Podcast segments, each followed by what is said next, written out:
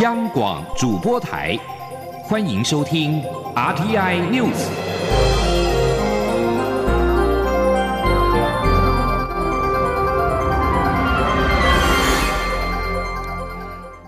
各位好，欢迎收听这节央广主播台提供给您的 RTI News，我是陈子华。中天新闻台执照即将在十二月十一号到期，国家通讯传播委员会 NCC 继十月二十六号首度针对了中天有线电视换照案召开了听证会之后，NCC 所有的委员在今天再度以七比零的票数，针对中天新闻台做出了史无前例的不续照的处分，理由包括违规记录严重、违反事实查证原则、内控机制失灵以及无法杜绝大股东介入等问题。记者吴立军的报道。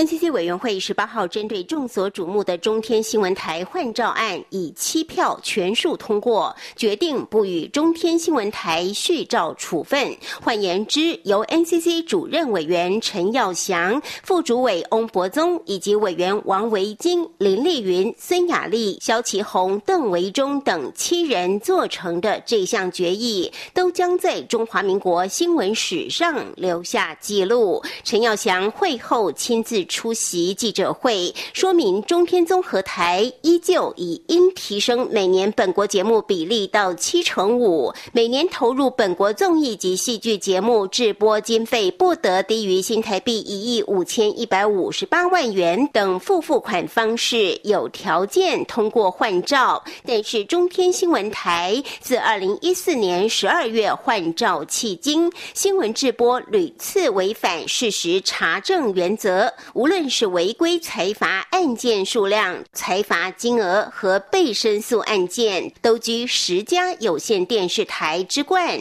显见内控与自律机制失灵，尤其是大股东介入的事实。陈耀祥说：“最主要的问题是说，在整个过程里面，包括我们在十月二十六号召开听证会，还有十一月四号请中天新闻台到会陈述意见，其实都显示出一个问题，就是他们。”的大股东蔡衍明先生呢，直接间接的介入中天新闻台的直播的事实。陈耀祥指出，尽管中天新闻台强调将增加专职编审、落实教育训练、强化新闻台考核及申诉案件处理，并确实执行伦理委员会决议及独立审查人制度，落实新闻台由董总管理的制度等。不过，最后委员会仍决议。不予换照，陈耀祥说：“不过呢，这些承诺呢，我们委员参照一百零三年当时换照的经验，认为这些承诺呢，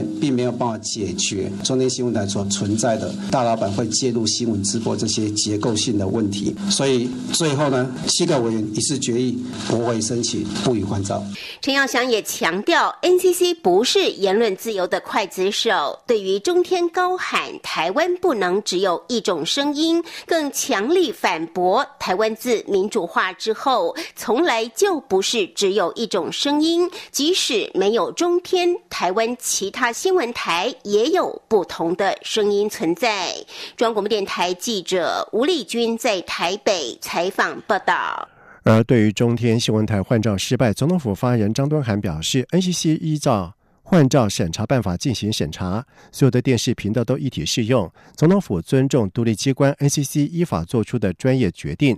另外，行政院表示尊重，也呼吁社会尊重 NCC 独立行使职权。而针对 NCC 驳回中天新闻台换照案一事，中天也发表声明表示，今天是台湾解严三十多年来新闻自由跟言论自由最黑暗的一天，并且称 NCC 已经达成政治任务。中天认为这是一场政治裁定、政治判决，也宣告台湾一言堂时代来临，是解严以来台湾民主最黑暗的一天。台湾已经走上独裁政治。中天指出，为新闻自由以及中天新闻台全体员工的工作权，必会提出后续法律救济程序，奋战到底。接下来关心空军第五联队上校蒋正志在十七号晚上六点零五分起飞执行例行性训练任务，在六点零七分在机场东北面九海里光点消失，目前已经失联了二十四个小时。国搜中心在今天晚上表示，截至到晚上的五点三十分，海空搜寻都没有发现军机跟人员。而关于搜救的情形，国搜中心表示，国防部黑鹰搜救机在。四点从花莲起飞，夜间将持续的空中搜寻。渔业署所属的电台基隆海岸电台持续广播附近船只协寻。另外，国搜中心表示，截至到下午五点三十分，累计出动国防部搜救机十二架次、空勤总队搜救机两架次、海军舰艇四艘次，以及海巡署舰艇十九艘次投入搜救。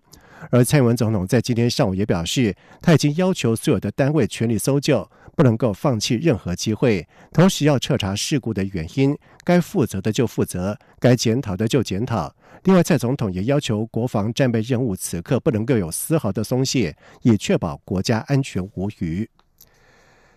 中央流行疫情指挥中心在今天宣布，将启动秋冬防疫专案，加强边境管制。从十二月一号开始，包含国人在内，所有入境台湾的旅客都必须减负登机前三天内的检验阴性报告。此外，从十二月一号开始，强制民众出入八大类场所必须佩戴口罩，经劝导不听，最高可罚新台币一万五千元。记者刘品希的报道。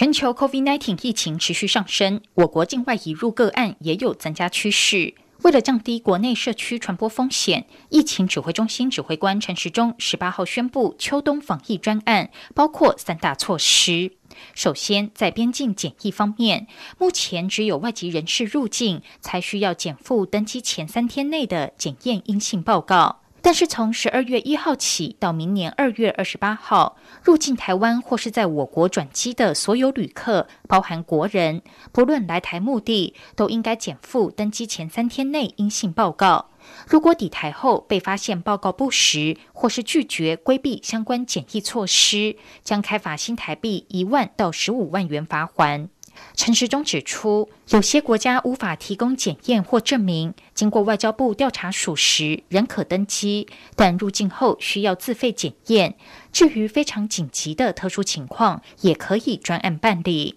在社区防疫部分，自十二月一号起，强制要求民众进入八大类场所应戴口罩，经劝导不听者，将由地方政府裁罚三千元以上一万五千元以下罚款。指挥中心也列举八大类场所，包括医疗院所、大众运输、百货商场、超市、电影院、展演场所、室内游泳池、游乐园、酒吧、KTV、健身中心等。陈时中表示，会要求在这些场所戴口罩，主要是因为不容易保持社交距离，或是会近距离接触到不特定的对象。但民众仍可在饮食期间暂时取下口罩。至于在人潮聚集的户外场所，如夜市、传统市场或是公众集会活动等，则建议业者管制人数总量，以有效保持社交距离。他强调，台湾防疫不是纯粹靠严刑峻法，而是关怀管制并重。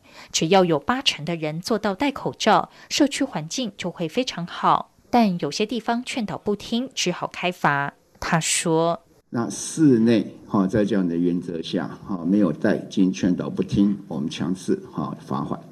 那室外的话哈，我们尽量是哈劝导宣导，大家能够带尽量带。所以室内室外是有它的一个区隔，在室内是会被罚款的哈。那在室外的话，哦就是劝导。那吃东西的时候可以不带。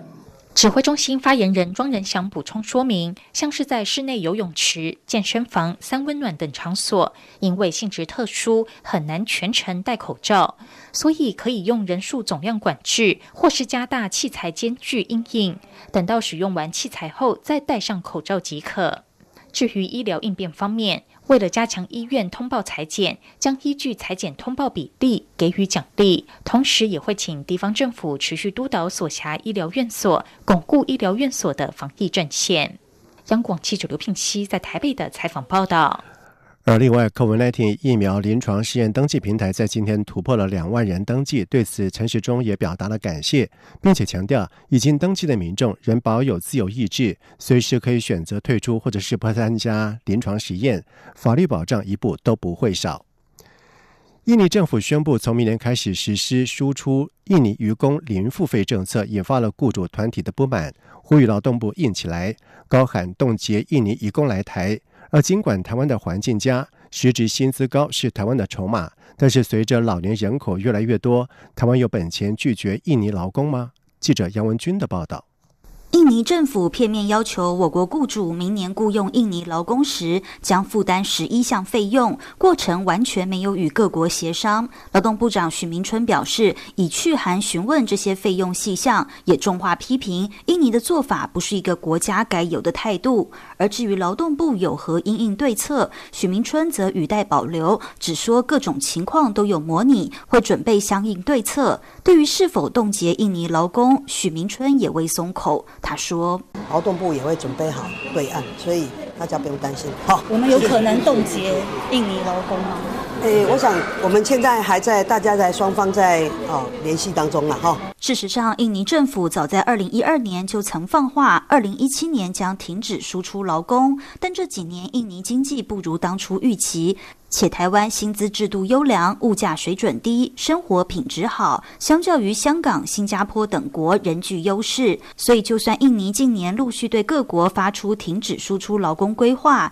印尼移工输入台湾的人数却持续的增加，并没有停止输出的情况。政治大学劳工研究所教授程之约分析，台湾雇主若不负担此费用，那名移工就不能到台湾来，对这名移工来说，也是失去了某个工作机。机会是否需要大动作的冻结硬劳？或许可以再观察一段时间。他说：“过去我们会冻结其他国家的一些移工，其实主要原因是因为可能就是第一个，可能越过去越南的这个逃跑的人数比较高啊，所以那另外或是可能也涉及到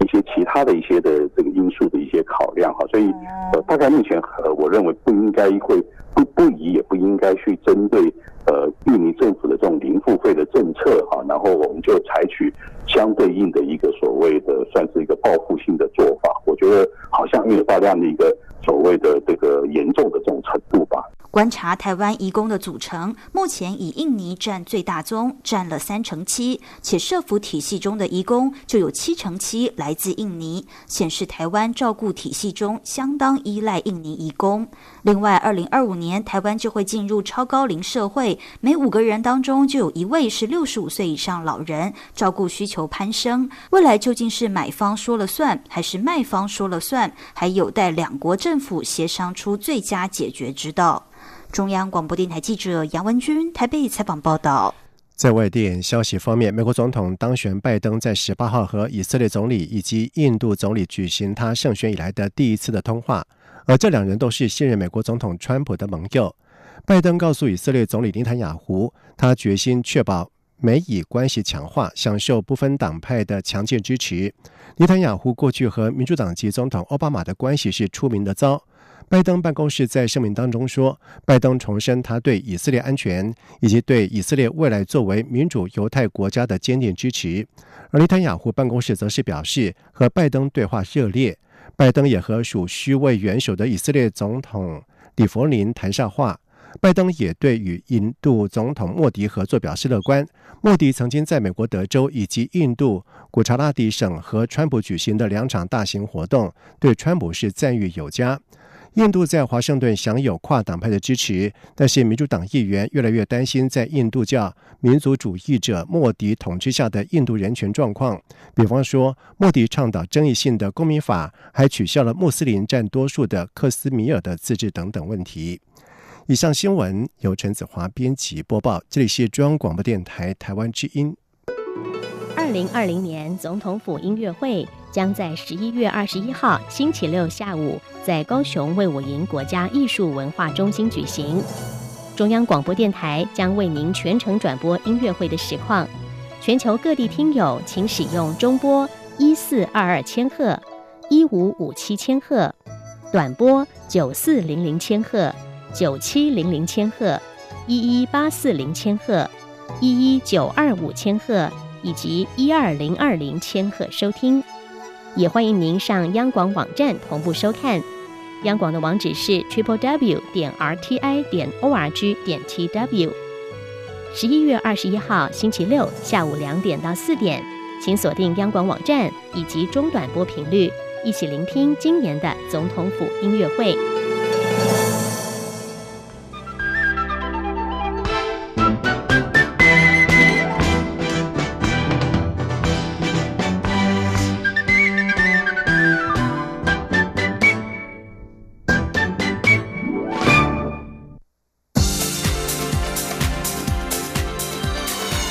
这里是中央广播电台台湾之音，欢迎继续收听新闻。现在时间是晚上的七点十五分，欢迎继续收听新闻。近来，行政团队因为开放来猪进口以及牛肉面风波等事件引发争议。兼任民进党主席的蔡英文总统今天在中常会上表示，近来有许多政治事件冲击执政党，内部外部挑战是接踵而来。民进党虽然有八百一十七万张的选票支持，但是民主社会没有绝对不会离开的支持者，在未来几个月将面临一些变局。他呼吁民进党内的同志要沉着应对，并且和支持者保持沟通。记者刘玉秋的报道。政府将在明年开放来猪进口，引发在野党强烈抗争。行政院前发言人丁仪明又因牛肉面风波失言而请辞下台。再加上亚太十五国签署区域全面经济伙伴协定 （RCEP），台湾未能加入所引发的冲击等，再在考验执政团队的危机处理。兼任民进党主席的蔡英文总统十八号在民进党中常会上对党内信心喊话，盼各界多给执政团队加油，也希望大家对政政。府的执政要有信心。民进党发言人周江杰转述蔡总统在中常会上的谈话，指出未来几个月事情应该蛮多的，也面临到一些变局，希望民进党同志要沉着应对。对于整体执政推动要有信心，也要求中常委多与支持者及基层保持沟通，让大家了解政府做了哪些决定以及目标和想法。周江杰转述说：“虽然近来。”有很多不同政治事件在冲击我们。虽然我们有八百一十七万张选票的支持，但是民主社会没有绝对不会离开的支持者。因此，我们在处理很多问题的时候要沉着面对。总统也提及，台湾现在的经济局势确实不错，经济成长率、投资状况，甚至股市。整体经济信心度很好，虽然有疫情和很多国际情势变化，但政府还会让台湾竞争力持续强化。预计未来三年的台湾经济发展都会稳定成长。总统也说，台湾的民主机制在防疫过程中发挥很大的功能。台湾已经变成国际上的标杆，也就是民主可以让疫情的防治具有效益，国际形象地位上确实提升不少，国民信心度也因此增强。另外，针对空军第五联队一架 F 十六战机十七号晚间执行例行性训练任务时失联，蔡总统也在中常会为非官集气，盼全民为。非官即气下，祈愿有好消息传来。中央广播电台记者刘秋采访报道。国民党二十二号召群众参加反莱猪秋斗大游行。国民党主席江启臣在今天表示，国民党要和人民站在一起，穿上黑衣向执政党怒吼，走上街头不是为了政党利益，而是为了民众的健康，反对莱猪进口。记者王维婷的报道。国民党号召群众二十二号参加反莱猪秋斗大游行。根据党中央统计，目前已经有两百台游览车将北上参加游行，估计有八千多人动员参与。另外，除苗栗县长徐耀昌、台东县长饶庆林、连江县长刘增印和澎湖县长赖峰伟不能出席游行之外，包括新北市长侯友谊等多位党籍执政县市首长也会参加游行活动。台中市长卢秀燕和张。县长王惠美则还在确定中。国民党主席江启臣十八号在国民党中常会号召民众身穿黑衣一起走上街头，反对民进党蛮横粗暴开放来猪进口。他表示，国民党上街抗议不是为了政党利益，而是为了捍卫民众健康。江启臣说：“我们要跟人民一同穿上象征愤怒的黑衣，走上街头，放下政党的自我宣传。”因为这一次上街头，我们不是为了政党利益，不是为了个人的政治生命，而是要一起反对危害国人健康的莱克多巴胺猪肉，反对双重标准的民进党。江启臣表示，面对一党独大的民进党，国民党要跟民间团体并肩前行，才能凝聚更多力量。他也再次号召民众一起加入秋斗的行列，发出民众的怒吼，抵抗政府的一意孤行。中央广播电台记者王威婷采访报道。国家传播通讯委员会 NCC 在今天宣布不与中天新闻台换照，而 NCC 主委陈耀祥也抛出了可以由公广集团进驻五十二台的个人建议。而根据了解，多名公司董事也有类似的想法。正好第六届公司董事会在明天将召开例行会议，已经有董事表示会提出临时提案交换意见，不排除提出立场跟建议。记者江昭伦的报道。NCC 十八号召开委员会议，会中七位委员一致决定对中天电视台做出不予换照的处分。这也意味中天新闻台将移出五十二频道。但未来谁能入主，外界传闻相当多。NCC 主委陈耀祥则抛出个人意见，认为可由公广集团取代。对此，几位现任公司董事也都有类似的想法。公司董事冯小飞指出，包括董事邱家怡在内的部分董事都认为，可以由华视代表公广集团进驻五十二频道。十九号公司董事会例行会议上，将会提出临时提案，大家交换意见讨论。冯小飞指出，他个人认为，如果公司有自己的独立新闻频道，他百分之百支持挤入五十二台。因为不可讳言，就算是华视也会承接政府的案子，难免被反对者认为是替执政党发声。因此，NCC 应该先列出公共性、专业性标准，来决定谁有资格能够进驻五十二台。即使公广集团也可以被检视，如此对台湾整体新闻台环境才有帮助。冯小飞说就是更应该趁这个时候把这个标准非常清楚的罗列出来，然后让最有公共性的、最有公共价值的的新闻台能够上到这里来。”我觉得这个可能会是一个很好的事情。然后，胜利如果他是可以借此树立一个游戏规则的典范，就是以后谁如果恶搞公共价值，你的新闻台就要被排后，或者会被撤台。我觉得这个会对整体全部的新闻台都有很大的督促效应。担任过第六届公司董事并获选第七届公司董事的徐瑞希透露，中天换照争议发生之初，几位公司董事就曾讨论过由华视新闻资讯台代表公广集团暂时取代中天进驻十二频道的可行性。他自己也很赞同。一方面，中天还是有可能重演东森 S 台案例胜诉复播的情况。在未来这段诉讼空窗期间，由公广集团占尽五十二台，可避免目前正经角力诸多传闻，也能够让公广集团有机会呈现一个多元专业新闻频道的样貌，提供民众选择。徐瑞希说。公广多年来也希望能够成立新闻频道，那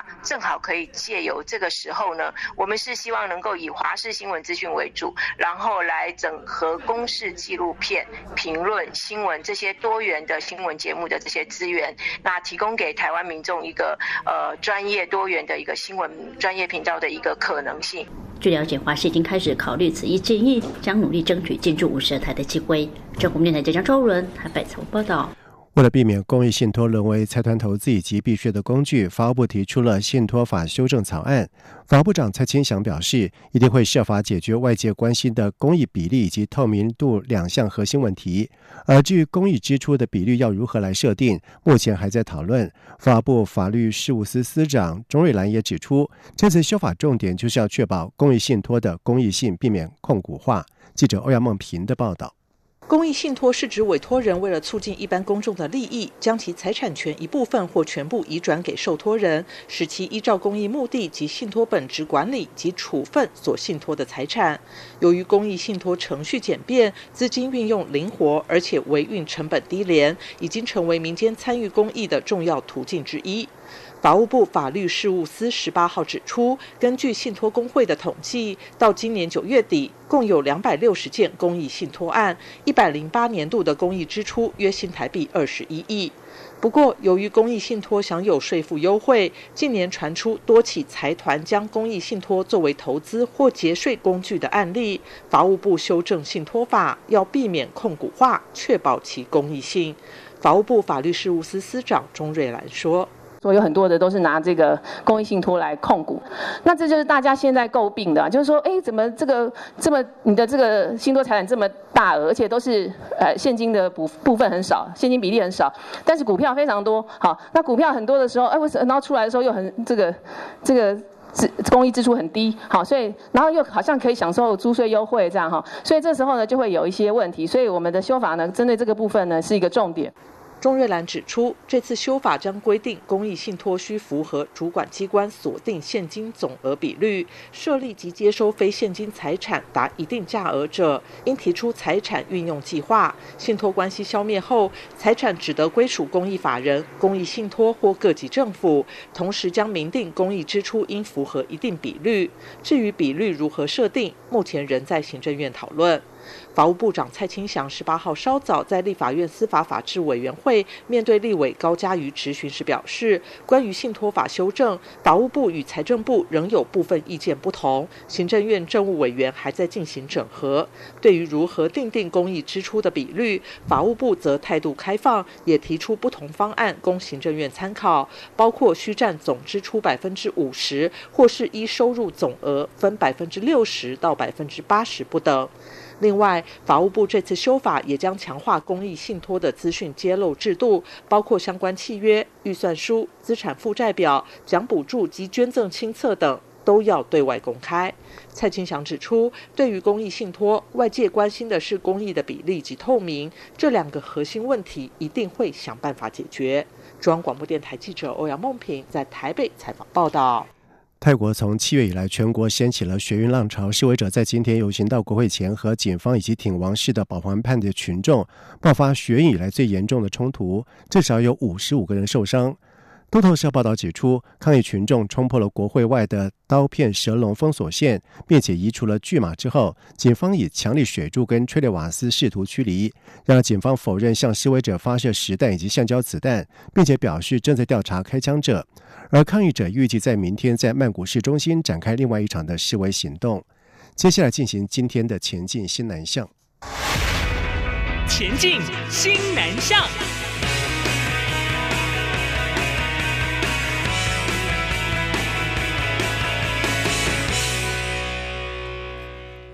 继去年九月跨出华人社会应邀在日本东京展店之后，成品生活宣布将前进到东南亚，在吉隆坡金三角五级免登商场展开马来西亚首家的据点，预计在二零二二年跟读者见面，搭起台马之间的文化交流之窗。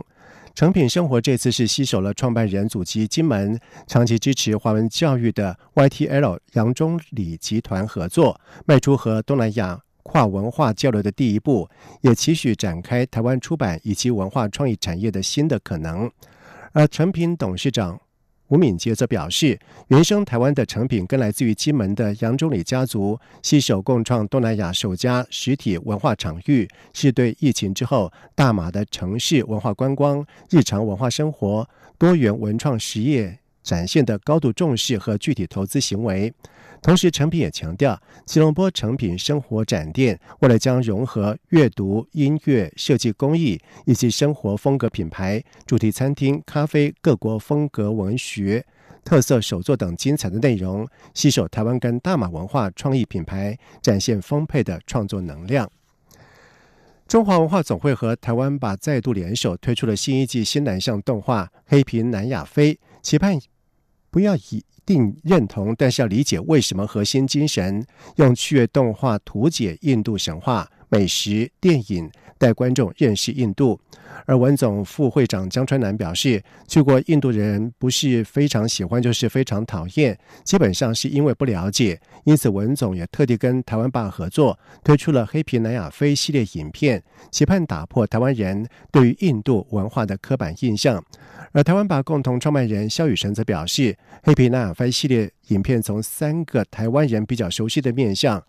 来深入切入，希望能够帮助台湾人更了解印度。而《黑皮奈亚飞》系列影片共分为三部曲，首部曲是《印度神话太有趣》，已经在文总的官方网站、Facebook 以及 YouTube 同步上线。以上新闻由陈子华编辑播报，这里是中央广播电台台湾之音。亲爱的海外华文媒体朋友们，我是中华民国侨委员会委员长童振源。侨委会为鼓励海外华文媒体撰写有关台湾人在世界各地的努力与贡献，特别创设海外华文媒体报道大奖，规划平面、网络报道类、广播类两类各三个奖项。整件作品只要能展现海外华文报道的专业及深度，就有机会获得美金两千五百元的奖金。报名自即日起至十一月三十日止，相关资讯请上侨委会官网或脸书专业查询。让我们一起汇聚全球侨胞能量，让世界看见台湾。